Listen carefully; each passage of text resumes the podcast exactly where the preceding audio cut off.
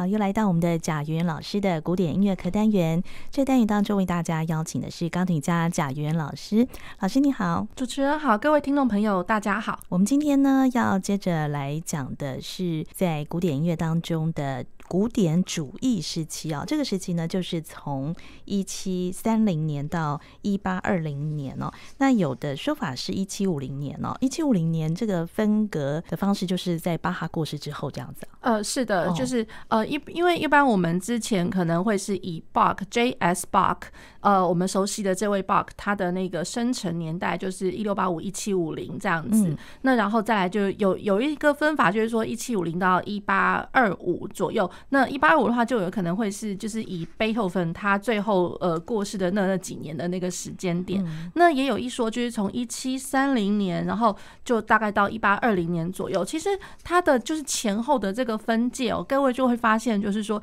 哎，怎么好像有一点就是差距一点点模糊？可是也话说回来，就是说论这种分歧，本来这个就不是一个非常呃直接，就是说一定准确，就是说，哎，我断断期一定要把把时间点断在那个地方。好，那然后如果各位呃听众朋友如果还记得啊，就是说我们上次有有一次在讲说 Galant Style。Galant Rococo Style 这个优雅风格，优雅风格。那优雅风格其实就是出现在晚期的巴洛克时间，尤其是一七二零、一七三零、一七四零的附近的时候，一直到一七五零这个时间。好，也就是说，在那个 Gallant Style 这个出现的时候，它其实它就有已经带了一部分是古典主义的元素在里面。嗯，对，所以就就会呃有有那个分歧，就会觉得就是说，哎，我其实把 Galant Style 把它归为古典主义的前面。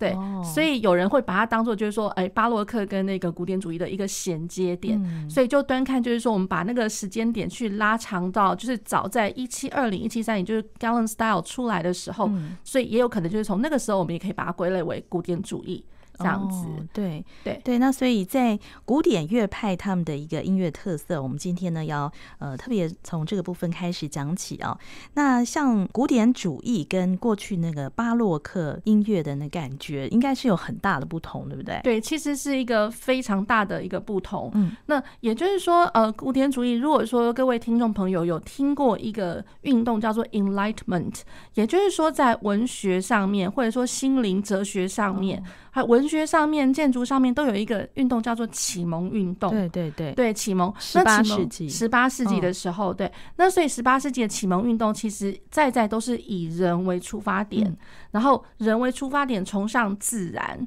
那所以我所有的风格，不管是说，其实在文学表述上面，或者说我的呃心灵的一些哲学上面，或者说我的建筑上面，可能都是要表述一个一个很重要元素，就是说呃 clean and clear。也就是说，哎、欸，就是很干净利落的，然后也很简洁、很清晰的。那所以。干净利落，或者说简洁清晰这种东西，那我们再把它往回推，就是说，哎，想到以前巴洛克的时候，那是完全不一样的东西。巴洛克完全就是在讲究一个呃比较华丽的、繁复的，所以可能有时候看到很多声部，然后很多支度之类的交杂在一起。那可是我们讲到，如果说 clean and clear 的话，很明显就是在讲说我的旋律线条非常的明确。那然后我就是一个旋律加上一个简单的伴。伴奏，然后那伴奏的，比如说我的声响、声量上面，我的分量比重都不会超过于主奏，所以我觉得很明显可以听得到我的旋律是要表达什么东西这样子。对，那然后论呃独奏乐器的话，可能就是呃嗯，之前有可能会是键盘乐器在当一个，比如说是一个数字低音的一个伴奏，然后加上一大堆的即兴。那可是我古典主义这个东西的时候，就有可能会变成是我可能。比较少即兴的部分了。那然后在那个乐曲乐谱上面，曲谱上面，我们可能看到，因为以前就是说有即兴的部分的话，第一个我们会看到，呃，有一个声部它会叫做是 obbligato。或者是 basso continue 这个东西，然后一看就知道哦，大键琴要进来了。然后他可能弹，他可能曲谱上面只是标示出一个单旋律，那单音单旋律。那我看到这个单音，我就知道哦，我现在要弹什么和声。而且那和声我还不是快这样的，通就这样弹下去，我是哒滴这样子，呃，就是开始在做一些花样的东西。那可是古典主义的曲谱上面，它呃就不会有这些东西了。我要什么，就是全部都写得非常的清晰的写在乐谱上面。哦，所以古典主义，嗯，它的这个音乐的思维，它也受到了启蒙运动影响。刚老师说，就是比较重视人跟自然，也是比较理性的这样子。理性的，然后理性再加上可能和谐，还有讲求就是说我的句法上面长度啊对称这样子。前面比如说呃。可以预期，比如说我前面如果是四分法，比如说四个小节为一个单位来讲，嗯、那我四个小节有可能还不至于到一句话。嗯，那四个小节，那我可能我前半句四小节，加上后半句四个小节。哦，好，那我这样一句总算出来了，有前加后这样子。好，那然后我一个乐段的话，也有可能以四为标准。然后四或是八，那所以我一个乐段有可能会是十六个小节。嗯，那有的时候可能，哎，我看到城市部、发展部好了，发展部有一些发展部写的还蛮蛮短小的，就是早期的古典古典乐派的东西的时候，那所以十六个小节完了之后，哎，可以预期的，它又回来了一个东西，所以我有前面跟后面的一个对照，这样子。对，那就提到古典主义，就是说，嗯，他开始写的那个旋律跟以前巴洛克时期不太一样，就是没有那么样的繁复哦，看起来就是左手可能就是伴奏。然后右手是主题旋律啊，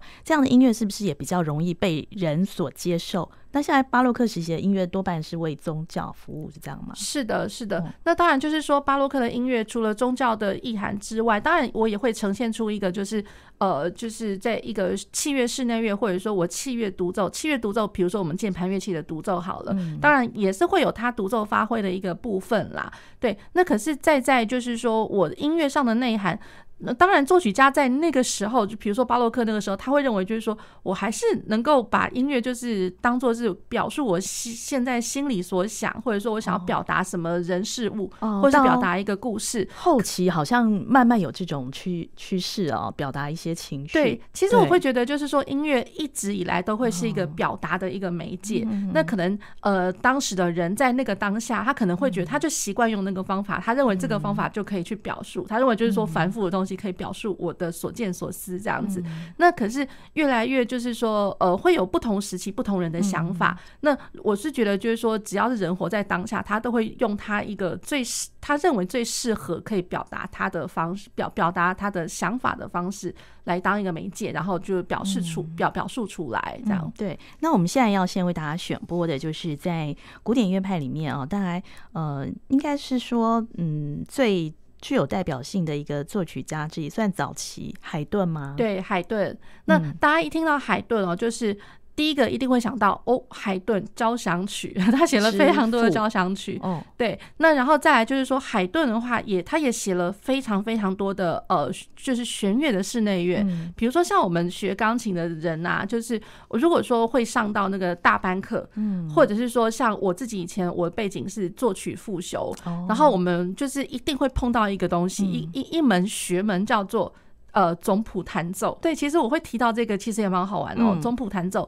那老师们第一个就是，当然我们会有一个总谱弹奏的一个练习的教本啦，嗯，然后再过来就是要学会，因为总谱嘛，所以毕竟它绝对不会是钢琴的两行谱的什么高音谱、低音谱记号而已，一定还会有中音谱记号啊，什么次高音记号啊，就是所有的那个乐器乐器都会写在里面。对，所以有，所以有可能我们会读到中提琴的谱子，有可能会读到大大提琴的谱子。好，然后然后读有能力就是读谱读到那个时候，老师就说：“哎，下礼拜麻烦你去准备一下那个海顿的那个弦乐四重奏，外面有卖，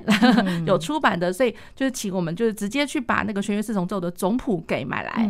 那所以我们总谱弹奏的时候，就会就会弹到就一次看就哇，一次看四行谱，四行谱，然后想办法把它弹出来。如果当下还就是一下子我们还要，比如说中音谱记号的话，我们可能。”呃，钢琴的人有点不太习惯嘛，因为哆的那个位置都不一样了，那还要一个一个去数，那所以有时候还必须要用一点小小小粗浅的和声理论知识，然后可能要去猜一下，说，哎，那个当下可能这个声部走到是哪一个音这样子啊？所以用用钢琴可以把那个总谱弹出来，真的哦？可以啊，甚至是整个管弦乐团的谱子都要弹出来。那所以就是我会觉得一向都非常崇拜啊，因为有这个能力的人，很难耶。对，我觉得第一个是最厉害就是指挥。因为难对一个指挥好非常厉害的指挥的一个养成，总谱是非常不可或缺的。那那总谱的弹奏这个能力，第一个老师一定绝对就是海顿拿来，海顿的完了之后才才有可能会是，比如说呃贝多芬的一些序曲啊，然后一些歌剧的总谱这样子啊。对，所以这个绝对就是就是说，即便他是弦乐四重奏，那可是那简直那根本是我们钢琴的入门啊。对，那所以呃，我现在先。跟各位呃听众朋友介绍的哦，其实是那个海顿，就是因为我们一开始有讲到，就是说是他的那个四重奏的部分。那弦乐四重奏，那我给各位呃听众朋友选播的会是他的作品七十六号呃的第四首，它有一个特别的标题叫做日出 （Sunrise）。对，那各位听众朋友听听看。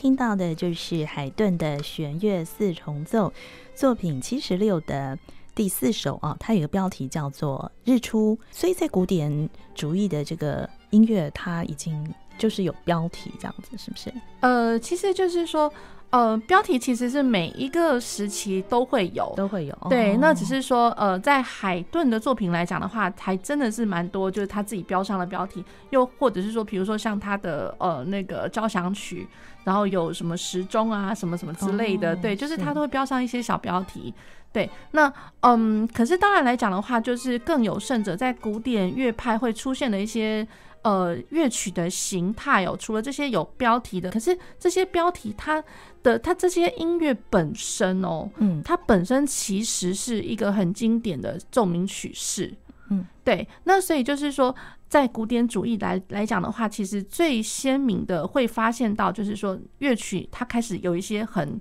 比较制式的架构。即便就是它被赋予了标题，嗯，可是它的架构是还蛮固定的，只是说在这个架构里面，我需不需要去延展它？那当然在。早期的古典主义来讲的话，我们所看到的奏鸣曲式，真的就像我们一般所熟知的，而且大家都会习惯的来讲，就是说，哎，真的就是从海顿那个时候，然后开始整个架构就底定了。以前可能会比较松散，比较没有那么就是说什么对称啊，或者什么讲求怎么样精精简啊、工整之类。那可是，在海顿就一切都都一目了然了。所以有些人就会觉得，就就会直接把海顿关上一个非常厉害的一个，就是说。他除了是音乐之父之外，然后加上就是他是这个，比如说交响曲，或者说这些音乐曲式曲类的一些，就是奠定这个的代表这样子。对，那所以讲到那个奏鸣曲式，那如果各位听众朋友应该就会联想到，比如说就是一定是城市部啊，城市发展再现。那然后，如果说城市部来讲的话，我一定会有两个主题，第一主题跟第二主题。嗯、那然后发展部的话，顾名思义就是我要去把前面所看到的这些素材全部拿来发展一遍，嗯、然后全部拿来发展发展之后，然后因为我的调性上面已经转到一个新的调。那在线部的话，就是说我从发展也发展够了，那我该回家了那种感觉，嗯、所以我就是想办法慢慢慢慢把它转回来原调，然后再原调把它结束、嗯、结束这样子。哦，所以这个奏鸣曲式是海顿他制定的。老实讲，也不是说他真的完全制定，可是大家会就是分析了很多曲目，哦、然后尤其是看到非常多，就研研读海顿非常多的作品之后，就会发现，哎、嗯，他开始就是每一个曲子差不多都是这个样子。哦，对，那所以就是最最基本的，就这个这个形式架构就出来了。嗯、那出来了之后呢，大家就会发现，在他之后，比如说像、嗯、呃莫扎特、像贝多芬，嗯、那像更更不用讲说，其后有非常非常多的作曲家，其实都是以这个形式奉为圭臬。这样、哦，就是大家看到海顿是这样写法，然后后面呢就遵循了他用这样的方式。对，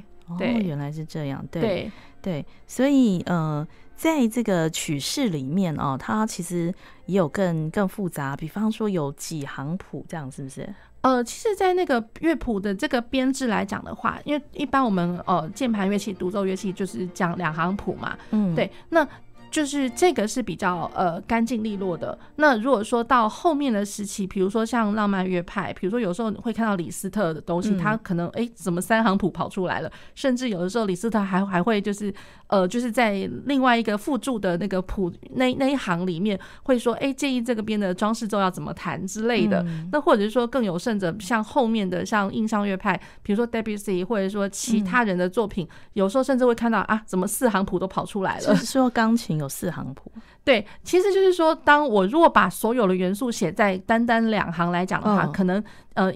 因为一方面有可能会是音响，音响就是一堆音，那音一堆音，我在印谱上面绝对是不太好印的。那如果是只是两行谱的话，绝对就就是。很困难的去把它呈现出来，而且就视觉上面不能一目了然。那所以有的时候为了声响的一些呃效果，或者说一些节奏上的，有些复节奏是比较复杂的，或者说有些作曲家他真的想要就是把每一个声部都写得非常的清楚。可是当然我们演奏的时候，因为我们只有一个人，然后我们一个人只有两只手啊，对，只有两只手，对对对。可是要把它同时的把它呈现出来。四行谱对，难道就是说一只手要弹两行这样子啊？有的时候就是对，是是，也不是说一只手弹两行，就是看我两只手怎么去分配，把这些音全这、嗯、这些东西全部都呈现出来就对了。哦，就是那个四行谱，就是不是从头到尾。是这样子吗？呃，不会，就是有些有些段落，有些段落会出现，对，哦，就是比较复杂的时候，对对，哦，对对。那然后论那个架构上来讲的话，比如说像我刚刚讲的，比如说四加四的这个架构，嗯、那其实哦，就是不是说我们只是单纯在写，呃，比如说我们作曲的时候，只是在那边算数数学，然后好好吧，现在四个小节为一段，然后后面四个小节怎么样？其实它都是跟和声的一个行进是有关的。对，那和声的行进的话，比如说像早期的古典主义，它其实就是我觉得在和声的应用上来讲，它非常注重的功能，嗯，它功能非常非常的清晰。那呃，所以有可能就是说我我最主要的和声功能会是，比如说主音和弦，我们把它叫做 T tonic。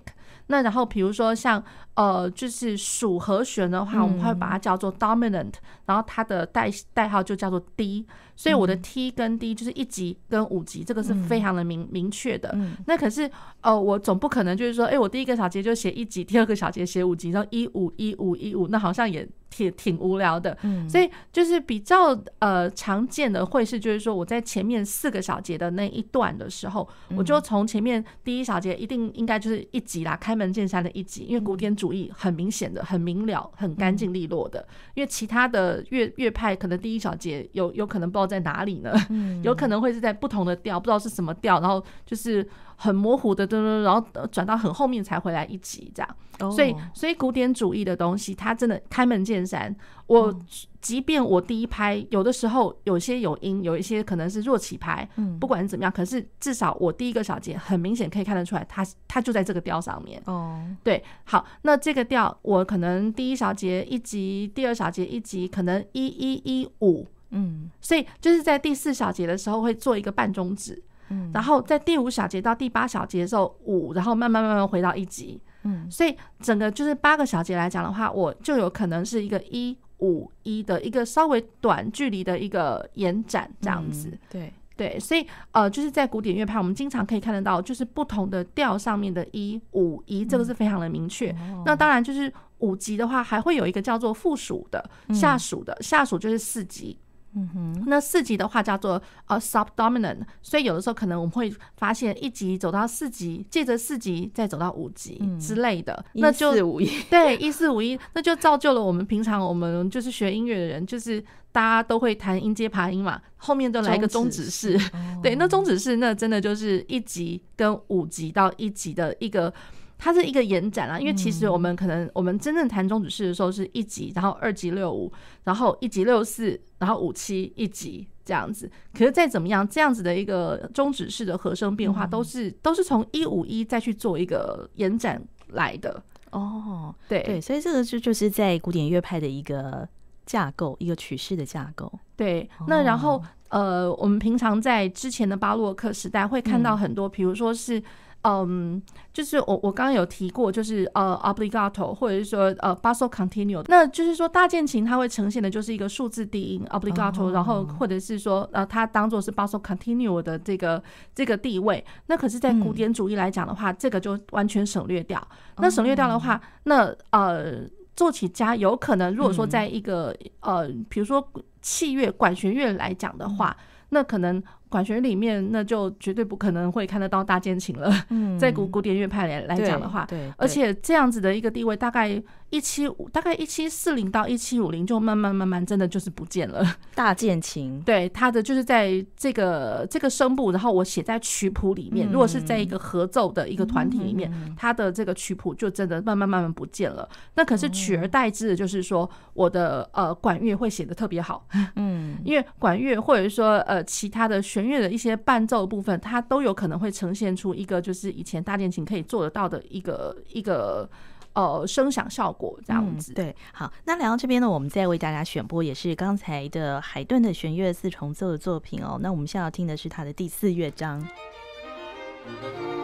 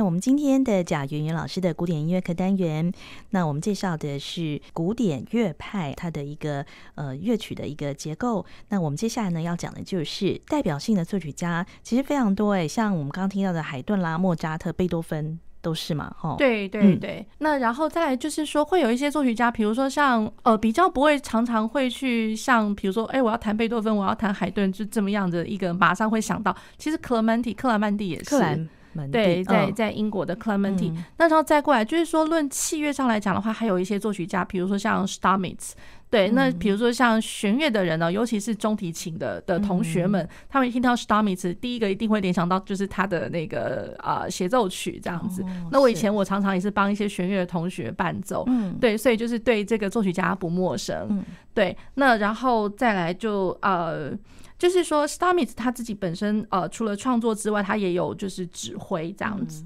对，所以其实在古典乐派来讲的话，我觉得它主要的一个聚焦，并不能只是说放在我们所熟知的这些钢琴作曲家。其实老实讲，贝多芬、海顿这些呃，还有像莫扎特，他们也不是只有创作钢琴的作品，当然他们有非常多的器大量的器乐作品，还有器乐的协奏曲这样子。对，古典乐派会看得到这些曲类这样。对，那然后呃，只是说像 Stamitz 的话，可能大家就比较不会去看到就，就诶，他说不定没有键盘的作品这样子。嗯、对对，所以就是一些器乐作曲家，我们可能也会去聚焦这样。好，那在古典乐派当中啊，还有一个叫维也纳学派，这是一个怎么样的一个派别啊？其实是这样，就是说，我们当当我们讲到，比如说古典乐派的作曲家海顿、莫扎特，那老实讲，因为他们的原生的地地方其实就是在维也纳，嗯，奥地利维也纳，所以就是我们在讲说，哎，这个把他们两个就归类为就是呃维也纳的的一个代表，嗯，这样来讲好了，维也纳代表。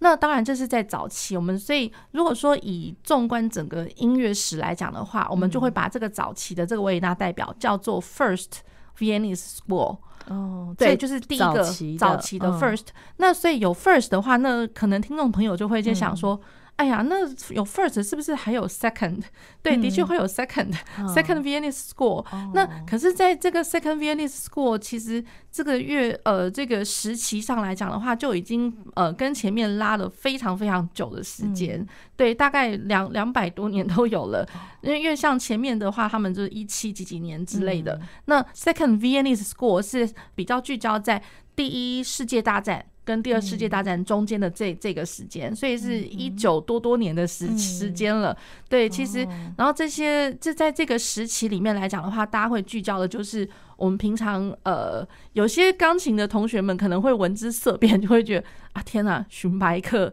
什么 Alban Berg，、哦、然后什么 Webern 之类的，嗯、对对对。那因为他们在讲求的是一个，就是一个非常新颖的一个作曲的一个手法跟想法啦。嗯、对，十二音列，或者说在以音列或者是以序列为为主的一个创作的手法，嗯、那跟我们所熟知的 First Viennese School 来讲的话，已经是一个天差地远的一个一个分别，这样子。哦、对，所以我们平常在讲说，呃呃，Classicism，或者说在讲 Viennese School 的时候，其实多多少少都要去想一下。我们在讲 classicism，就是在古典主义音乐上的古典主义，有它一开始真的就是在古典乐派的时候。可是我们在二十世纪也有 neo-classicism，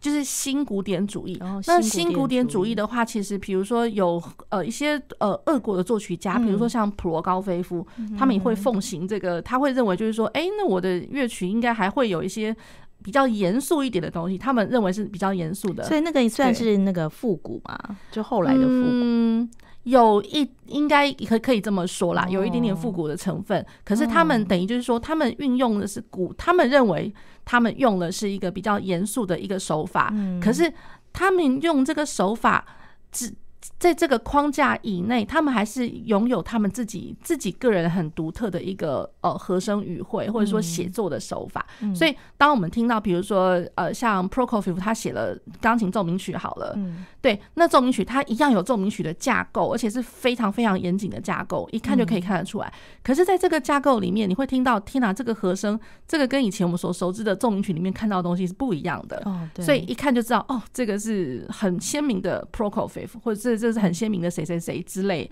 所以这个是新古典主义。所以古典主义跟那个 Viennese School 的话，就是各位听众朋友可以可以考量一下，就是前面跟后面的不同。对对对。那我们今天呢介绍的都是海顿的作品哦，像海顿作品，老师觉得它有怎么样的一个特色啊？呃，我觉得就是说，在钢琴上来讲的话，它呃很容易被可以被吸收的进去，然后就是呃论旋律上来讲的。来讲的话啦，虽然不至于说是朗朗上口或是什么的，嗯、可是我们在练习的时候会发现，就是说它的支度，然后它的线条都非常的简洁，嗯、而且论架构上来讲，因为它比较不复杂，所以有的时候可能我们背谱上来讲也还蛮容易背，因为可以预期得到它后面会呃发生到什么样子，这个素材或者说这个和声会铺陈到什么样子的一个地地步，那所以方向啊，或者是说一些就是演奏上面的一些方法，我觉得就是。呃，都可以预期的，而且是比较容易吸收的进去的。嗯、哦，对，所以我们呃接下来呢，还在为大家介绍的是海顿的钢琴三重奏作品哦。嗯，对，海顿钢琴三重奏，呃，我跟各位朋友介绍的是这一首，就是他的作品三十九，有一个特别的一个标题叫做 Gypsy。那这一首曲子其实我吉普赛对吉普赛，那也就是说，在他的那个最后一个乐章啊，嗯、其实有中间的一段听起来真的就很像是那种我呃。他作曲家里面他自己也有讲到，就是说这个是 Hungarian Gypsy。有点像是匈牙利式的吉普赛的一个一个感觉，嗯，所以听起来是一个非常外来的一个元素，然后造成了它的很特别的地方。哦，那然后这首曲子也是，就是我去年刚评过一个，就是台北市赛音乐比赛，那其中的一个我忘了是国中组还是高中组的钢琴三重奏的指定曲，那有非常多的呃喜悦的小朋友们、学生们，他们演奏的非常非常的好，让我印象很深刻。嗯，好，那我们今天呢，就呃为大家介绍的就是呃古典乐派它的一个音乐的架构，还有呃代表性的作曲家。那我们今天也非常谢谢贾元老师，谢谢主持人，谢谢各位听众朋友。